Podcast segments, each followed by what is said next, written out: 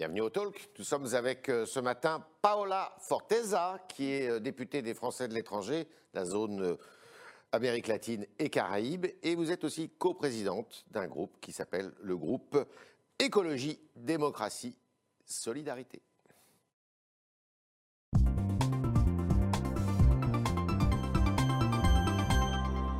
Bonjour Paola Forteza. Alors, euh, je disais que vous êtes à la tête de ce groupe, enfin coprésidente de ce groupe, Écologie, Démocratie, Solidarité, qui s'est créé il n'y a pas très longtemps. En fait, ce sont beaucoup euh, des anciens députés euh, qui étaient estampillés La République en marche.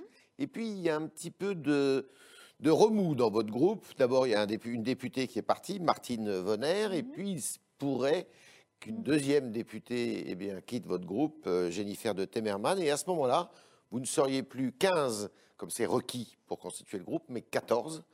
Est-ce que vous pouvez nous éclairer euh, là-dessus? Bah, écoutez, c'est le propre euh, de n'importe quelle aventure politique euh, de Ouais. rencontrer des difficultés de ce genre. Ouais. Euh, on a eu une très belle séquence la semaine dernière Ouais, sur notre parler. niche parlementaire avec des belles avancées, euh, ce qui fait que parfois on dérange, parfois il y a des tentatives de déstabilisation, etc. On les a rencontrées tout au long de notre aventure, on les rencontrera Pourquoi encore. Jennifer de Temerman euh, évoque l'idée de partir? Ah ben ça, je sais pas, vous devrez le- lui poser la Vous question. Je ne me ferai pas sa porte-parole aujourd'hui. Je ne suis pas là pour commenter sur les commentaires. Vraiment, nous, on se concentre sur nos combats, sur nos convictions. Et c'est notre Si moteur. vous n'avez plus de groupe, qu'est-ce que vous faites? Les convictions, les combats, ils sont là, ils seront portés. Vous serez en indépendant veut- alors Nous, on veut porter l'écologie, la démocratie, la bien. solidarité Mais si à vous n'avez plus de groupe, vous n'avez plus la même Rien force et la même présence. Rien ne nous interdit d'agir de façon coordonnée, comme on l'a fait. On a trouvé énormément de moyens d'action au sein de la majorité, en étant non inscrits, en ayant notre groupe. Moi, aujourd'hui, je vous dis, le groupe continue. On est plus motivé que jamais avec la belle séquence qu'on a eue la semaine dernière. Est-ce que vous estimez que vous êtes dans la majorité présidentielle? Alors nous, on s'est défini comme un groupe minoritaire, c'est-à-dire qu'on n'est ni dans la majorité ni dans l'opposition. Mhm. Ce qui nous permet d'être exigeants, d'être dans un dialogue exigeant avec la majorité et de pouvoir collaborer quand on sent que ça va dans le bon Qu'est-ce qui sens. vous gênait euh, dans le fait d'être euh, à l'intérieur de la République en marche? Alors c'est que les combats porte, on a essayé de les porter au sein de la majorité, on n'a pas réussi. Qu'est-ce que vous lui reprochez réussi. à ce groupe de la République en marche? Pas assez d'ambition sur justement ces trois valeurs, sur l'écologie, sur la démocratie même interne, le fonctionnement interne, euh, pas assez d'écoute, euh, pas assez de, de fonctionnement euh, plus décentralisé, plus ouvert. Plus horizontal Voilà. Alors, il y avait une niche effectivement parlementaire la semaine dernière, et vous y avez fait entrer. Euh, des sujets bah, qui n'ont pas l'heure de plaire beaucoup à la majorité présidentielle, en tous les cas au président de la République, à son Premier ministre, au gouvernement, sur le bien-être animal, Mhm. sur l'allongement de la durée euh, de recours à l'interruption volontaire de grossesse, sur le vote à 16 ans, Mhm. beaucoup de sujets dits sociétaux qui Mhm. perturbent beaucoup le gouvernement. Euh, Mm. vous êtes les frondeurs de Emmanuel Macron? Alors non, parce qu'on se définit justement pas par rapport à Emmanuel Macron, au gouvernement, à son agenda. Nous, on porte ce qu'on a envie de porter. Et sur ces sujets, il y a eu un travail transpartisan. Et même La République en marche nous a suivis euh, sur un certain nombre d'avancées. Pas tous, mais ça nous a permis de voter des textes, dont celui sur l'IVG, avec Alors des que le débats. président était hostile à ça. Et le ministre de la Santé aussi. Voilà, mais ils ont eu une position de sagesse, ils ne se sont pas positionnés. Ils- le groupe La République En Marche commence à s'émanciper. Ça, c'est une très euh, belle euh, découverte de cette dernière euh, séquence, c'est qu'il commence à s'affirmer au-delà des positions du gouvernement. Mais vous n'avez pas l'impression quand même de perturber et de surtout de déranger ce président de la République pour lequel vous avez quand même milité, pour lequel vous avez voté, pour lequel vous avez plaidé? Pendant de longues années Ben, nous, on se sent alignés à ce qu'on a porté en 2017. Ce genre d'avancée sociétale était dans l'ADN d'En Marche initial. et, et En Marche s'en est écarté? En Marche s'en est écarté. Le président de la République aussi? Je ne l'ai pas entendu se positionner sur ces textes. On a eu des positionnements du gouvernement, Mhm. certains très neutres, parce qu'on a entendu le gouvernement que sur la question de l'IVG, où on a eu un avis de sagesse, où Mhm. le groupe s'est émancipé. Mais il faut parler un peu du fond. C'est c'est une belle avancée pour le droit des femmes. Et on a entendu des discours en hémicycle de la part des conservateurs où on culpabilise les femmes, où on parle de génocide, on se dirait 45 ans en arrière, euh, alors qu'il faut aller de l'avant, il faut être dans, le progressisme affiché par Macron et, sa majorité. Elle est réactionnaire, cette majorité présidentielle? Pas réactionnaire, mais je dis, elle penche de plus en plus à droite, ça c'est évident. Alors, pour en parler avec le ministre de la Santé, euh, euh, il disait, mais le, problème sur l'interruption volontaire de grossesse, c'est pas tellement la durée mhm. d'accès, c'est les conditions d'accès. C'est-à-dire que les femmes euh, mhm. ne sont pas suffisamment informés. Euh, mhm. Ce n'est pas 14 à 16 euh, semaines qu'il fallait, mais c'est plutôt eh bien, faciliter l'accès à, l'IVG. Bah, il y a plusieurs mesures qui peuvent être prises en parallèle. dans ce texte, on a prolongé l'accès parce qu'on a aujourd'hui de 3 000 à 5 000 femmes qui partent ailleurs pour avoir accès à l'étranger. Euh, par exemple, euh, au Royaume-Uni, où on a jusqu'à 24 euh, semaines pour faire son, son, avortement. J'ai dit 14 à 16 semaines, c'est 12 à 14 semaines. C'est 12 à 14 semaines. 14 semaines, c'est d'ailleurs, j'ai regardé, c'est la moyenne qui est pratiquée dans l'Union européenne. Exactement. Donc c'est une mesure d'équilibre, voilà, très très équilibré et, qui est accepté par tout le monde. On a fait un, grand travail de préparation avec tous les acteurs depuis des mois et des mois pour aboutir à cette conclusion. Et une autre chose qu'on apporte dans ce texte, c'est la possibilité, par exemple, que les sages-femmes puissent elles aussi euh, faire des, avortements, ce qui permet qu'il y ait plus de praticiens et plus d'accès dans tout le territoire euh, à cette. Alors les médecins disent que la tête du fœtus est dure, enfin est formée euh, au-delà de 14, au-delà de 12 semaines il n'y a, aucune preuve scientifique qui montre qu'entre 12 et 14 semaines, euh, le fœtus euh, évolue énormément. Euh, le geste est exactement le même.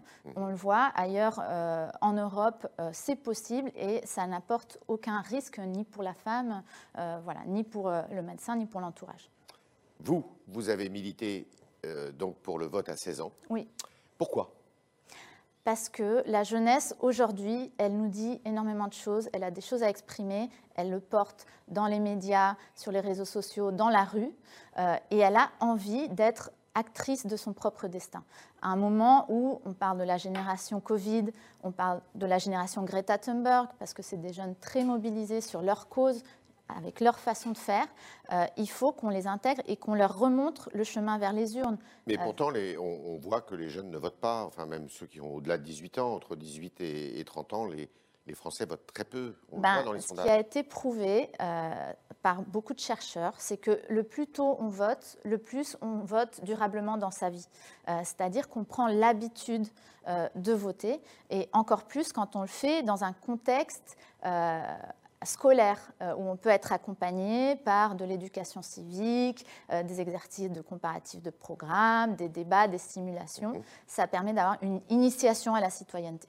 Alors, si euh, on accorde le vote, ça ne sera pas le cas, je pense, hein, ça sera écarté. Mhm. Si on accorde le vote à, à 16 ans, à ce moment-là, il faut revoir l'excuse de minorité sur le plan pénal, non? Alors aujourd'hui, les jeunes à 16 ans, ils sont déjà euh, responsables pénalement. Ils ont énormément euh, de devoirs euh, et on ne leur accorde pas le premier des droits civiques qui est le droit de vote.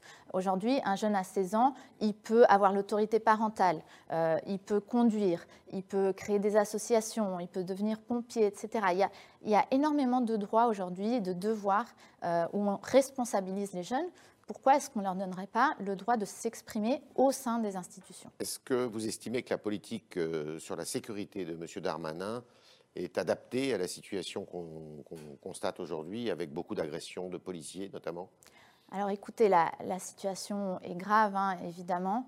Mais moi, je ne pense pas que c'est un discours autour du séparatisme, un discours autour de l'ensauvagement. Vous êtes euh, contre ce, discours-là? Je suis contre ce discours-là qui, je pense, clive davantage, qui euh, provoque, euh, au lieu d'aller vers ce qu'on appelle une désescalade de la violence. Euh, il y a d'autres pays en Europe qui mettent en place des stratégies de désescalade de la violence. Et euh, c'est multipartite. On a euh, des questions d'inclusion sociale, de police de proximité, pour retisser des liens. Mais là, on n'est pas dans une désescalade de la violence en France, on est dans une escalade de la violence. Et voilà. Et je crois qu'en adoptant ce type de discours, on, va dans ce sens, on attise le feu. D'accord. Euh, alors, nous sommes en pleine crise sanitaire. Mhm. Euh, vous avez eu à vous occuper beaucoup des Français qui vivent justement mm. dans les Caraïbes et, en Amérique latine. vous estimez que la gestion de cette crise par le gouvernement et le pouvoir exécutif est à la mesure du défi qui nous est posé? Alors, c'est une bonne gestion? Globalement, oui. Mais je dirais qu'il y a quand même certains sujets aujourd'hui où il faut émettre des alertes. Lesquels? Par exemple, euh, la situation des soignantes. Euh, la situation euh, des médecins qui aujourd'hui se sentent plus prêts à affronter une deuxième vague parce mmh. qu'ils ne sont pas équipés, parce qu'ils sont en burn-out, ils partent tous au privé. Mmh. Eux demandent de faire un deuxième Ségur de la santé où ils seraient associés, parce que le premier a été très administratif. Il n'y a eu que les directeurs des hôpitaux ou les ARS qui ont été associés. ils ont obtenu des augmentations de primes. Oui, mais on est encore très au-delà, au-dessus, au de ça, de, des moyennes euh, européennes. Mhm. Euh, et ça ne leur permet pas de vivre dignement et de faire bien leur travail. Vous estimez qu'on est prêt, enfin que la France s'est euh, préparer à cette deuxième vague là, qui, dans laquelle nous sommes, d'après le Premier ministre? On a tous prêché un peu d'optimisme euh, et on s'est trop vite euh, tourné vers la relance, alors qu'on aurait dû, comme je vous dis, se concentrer sur le rééquipement des hôpitaux. le gouvernement est, fautif là-dessus, sur ce front-là? Je pense qu'on y a tous un peu participé parce qu'on voulait aller au-delà, on voulait voir vers l'avenir, mais on, faut qu'on se dise qu'on va devoir s'habituer à vivre durablement avec ce virus, euh, ce qui fait qu'on devra intérioriser des contraintes, qu'on devra euh, devenir très responsable au niveau individuel. On voit que les Français le font aujourd'hui avec le port du masque, euh, donc on peut continuer à aller dans ce sens avec des mesures sur le télétravail qu'il faut, je pense, généraliser davantage. on voit que les en fait, euh, aujourd'hui, là où euh, viennent les, nouveaux clusters, c'est dans les lieux de travail, c'est dans les écoles. Euh, c'est ça qu'il faut viser aujourd'hui en priorité. J'espère que les annonces ce soir pourront répondre à cela. Et si on annonce un couvre-feu?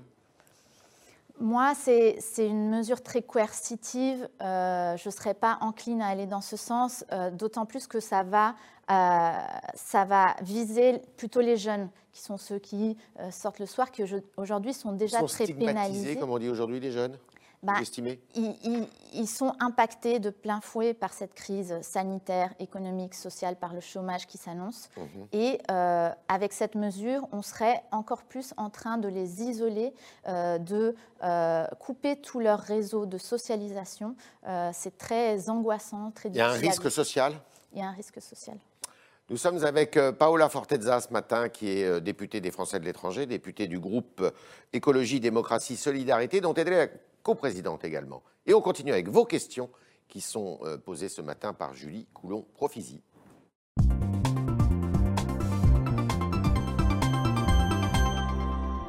Bonjour Julie. Bonjour Yves, bonjour Paola Forteza. Alors une première question, vous avez parlé beaucoup du droit de vote à 16 ans. Et donc, euh, Quentin relève le droit de vote est réservé aux citoyens. Or, avant la majorité, par définition, les mineurs ne sont pas citoyens. Donc, faut-il abaisser la majorité avec toutes ses conséquences, notamment pénales? Là, je dis oui, dit-il. Vous êtes d'accord avec ça? C'est ce que, la question que je vous ai posée tout à l'heure. C'est exactement les débats qu'on a eus en commission. Et euh, ce qu'on a pu prouver de façon juridique, c'est qu'on peut décorréler euh, majorité civile et majorité électorale. Euh, ça a déjà été fait dans l'histoire plusieurs fois. Euh, et, c'était euh, le projet, quand on a voulu abaisser à 18 ans, le projet initial du gouvernement était de décorréler ces deux majorités. Les constitutionnalistes nous disent que c'est possible. Mais ce n'est pas logique. C'est-à-dire que c'est cette majorité, elle n'est pas unitaire. Ce concept de majorité n'est pas unitaire. Aujourd'hui, il a été détricoté parce qu'on a déjà donné beaucoup de devoirs et de responsabilités aux jeunes, mmh. euh, alors qu'on ne leur donne pas les droits euh, équivalents. Mmh. Euh, et si on veut lutter contre l'abstention des jeunes, si on veut leur remontrer le chemin des urnes, si on veut justement que toute leur expression politique, parce qu'aujourd'hui les jeunes, ils ne sont pas dépolitisés, comme on le dit parfois, ils sont très politisés, ils, ont envie de participer, si on ne leur donne pas l'opportunité, euh, après c'est ailleurs qu'ils s'expriment, et, et ce n'est pas au sein des institutions. Et ils s'expriment dans la rue notamment Voilà. Julie Alors une autre question, un autre sujet, un sujet santé pour Christobal sur le Figaro.fr. Euh, plus la seconde vague de l'épidémie approche, plus il a l'impression que cette crise est bien plus une crise de l'hôpital public mmh. qu'une crise sanitaire. Est-ce que vous êtes d'accord avec lui? Je suis d'accord. Et c'est notamment des sujets qu'on travaille beaucoup dans notre groupe. Euh, Annie Chapelier, euh, ma collègue, a hier posé une question au gouvernement là-dessus. Euh, il faut, ça doit être la priorité. Ça doit être la priorité. On le voyait déjà pendant le confinement. Nous, on avait fait une grande consultation qu'on a appelée le jour d'après la première priorité pour les Français était devenue la santé, euh, alors que ce n'était pas du tout le cas dans le grand débat ou dans les autres consultations qu'on avait pu Il faut revoir notre système de santé. Il faut revoir notre système Il est obsolète, il n'est pas... Euh, il n'est pas assez euh, efficace, il n'est pas assez... Il ne met pas au centre les praticiens. Euh, c'est eux qui ont les solutions, c'est eux qui connaissent comment mieux faire. On a créé des strates et des strates administratives, mhm. et, où les moyens se, perdent euh, au lieu d'aller directement à ceux qui savent faire. Julie euh, donc Vous avez soutenu, vous en avez un petit peu parlé, euh, la proposition de loi sur l'allongement de l'IVG, votée il y a quelques jours à l'Assemblée. Vous en êtes félicité sur Twitter. Et donc, euh, en réaction, un seul hic pour Jérémy, le tableau de l'Assemblée qui ne fait état que de 152 votants sur 577 députés. Est-ce que c'est un défaut de démocratie? Comment vous l'expliquez? Alors, les, députés ne sont pas toujours tous présents en hémicycle pour, pour ce genre de débat surtout sur des niches, des journées d'initiative parlementaire. En général, l'hémicycle n'est pas plein. Mais nous, on a eu énormément de monde par rapport à la moyenne sur ce sujet de société qui a beaucoup mobilisé. On a eu, comme je vous le disais, les républicains qui ont fait euh, des stratégies pour prolonger les débats, pour qu'on n'ait pas le temps de traiter d'autres sujets comme le bien-être animal, etc. Euh, on a eu des discours euh, très blessant pour les femmes. Moi, j'espère vraiment que les femmes n'ont pas eu à entendre ces discours. Moi, j'y étais. Moi, j'ai fait recours à l'IVG dans ma vie. Et si j'étais pas assez armée politiquement, j'aurais vraiment souffert d'entendre tout ça. Vous estimez que le, personnel politique, le milieu parlementaire est encore très machiste? Oui, c'est le cas. Nous, on se définit comme un groupe féministe mmh. euh, et on a adopté une charte euh, avec euh, beaucoup, un grand nombre d'engagements. On travaille sur l'invisibilisation des femmes dans les médias. On travaille contre les comportements sexistes et sexuels à l'Assemblée. Mais c'est un combat de tous les jours. Vous estimez qu'il n'y a pas assez de femmes dans les médias? On le voit, on voit que les femmes parfois travaillent les dossiers et euh, c'est que nos collègues euh, hommes qui sont cités, mais on le, on le voit tous les jours. Euh, on, a des, femmes très fortes dans notre groupe, Émilie Cariou, Delphine Bateau, Alban Gaillot, qui sont des expertes sur leur sujet. Mmh. Et, et, on le constate, on, ne nous donne pas la place sur les sujets que nous, on travaille. Et donc ça, comment faire changer les choses? Ben, je crois que c'est un changement culturel. Il faut déjà, nous, à chaque fois, on ne laisse jamais passer aucune occasion de rappeler euh, et de mettre en avant euh, les personnes qui, travaillent euh, le dossier. Et, je crois que ça va prendre un peu de temps, mais même si parfois les gens pensent qu'on est un peu lourde, qu'on voilà, qu'on surjoue, etc., il ne faut, faut rien laisser passer. Dernière question, Julie? Alors, une question de Bart, une question écho. En qualité donc de député des Français à l'étranger, qu'avez-vous fait pour faire cesser le scandale, dit-il, de la CSG-CRDS raquettée aux Français de l'étranger depuis 2012 Je cite. Hein. Mmh. On a beaucoup travaillé. Euh, il y a eu un rapport de ma collègue Anne Gente euh, auquel on a tous pu contribuer sur la fiscalité des Français de l'étranger. Euh, et on a eu énormément de négociations. C'est une double peine, en fait, c'est ça? Oui. Et alors, où on en est où? Ben là, il y a des négociations en cours encore euh, à Bercy. Euh, tout est un peu euh, bloqué par rapport à la crise, évidemment. mais c'est ça, à l'étranger, on n'a pas accès aux mêmes services publics qu'en France, mais on doit quand même contribuer. donc c'est, comme vous dites, une double peine. Votre circonscription, petite curiosité, c'est combien de Français sur l'ensemble de votre circonscription? C'est 100 000 Français, 100 000 Français. pour 33 pays. Donc c'est assez large. Et, euh, et, là, j'ai des grandes difficultés pour me, pour me déplacer, sur pour aller sur place. Euh, les frontières sont fermées, etc. Euh, donc c'est très très dur en ce moment de ne pas avoir un contact physique avec mes, mes, constituants. Mais on travaille de toute façon en ligne, donc on fait des permanences virtuelles, voilà, par appel, par mail, etc. On suit énormément de cas personnel, individuel en ce moment, de personnes qui sont peut-être bloquées, séparées de leur famille, euh, qui n'ont pas accès aux soins. Euh, donc c'est beaucoup de travail même à distance. Il y a beaucoup de cas inquiétants? Oui, il y a des cas inquiétants, surtout avec euh, la crise économique qui s'annonce dans la région. Il y, a, il, y a, énormément d'informalité en Amérique latine, donc la crise économique qu'on peut voir en France, là-bas, c'est fois... des proportions plus importantes Merci Paola Forteza. Merci. Merci beaucoup d'avoir euh, répondu à toutes nos questions, aux questions des internautes aussi ce matin qui étaient euh, relayées par euh, Julie Coulon-Profisi. Merci Julie. Et puis évidemment, à demain si vous le voulez bien.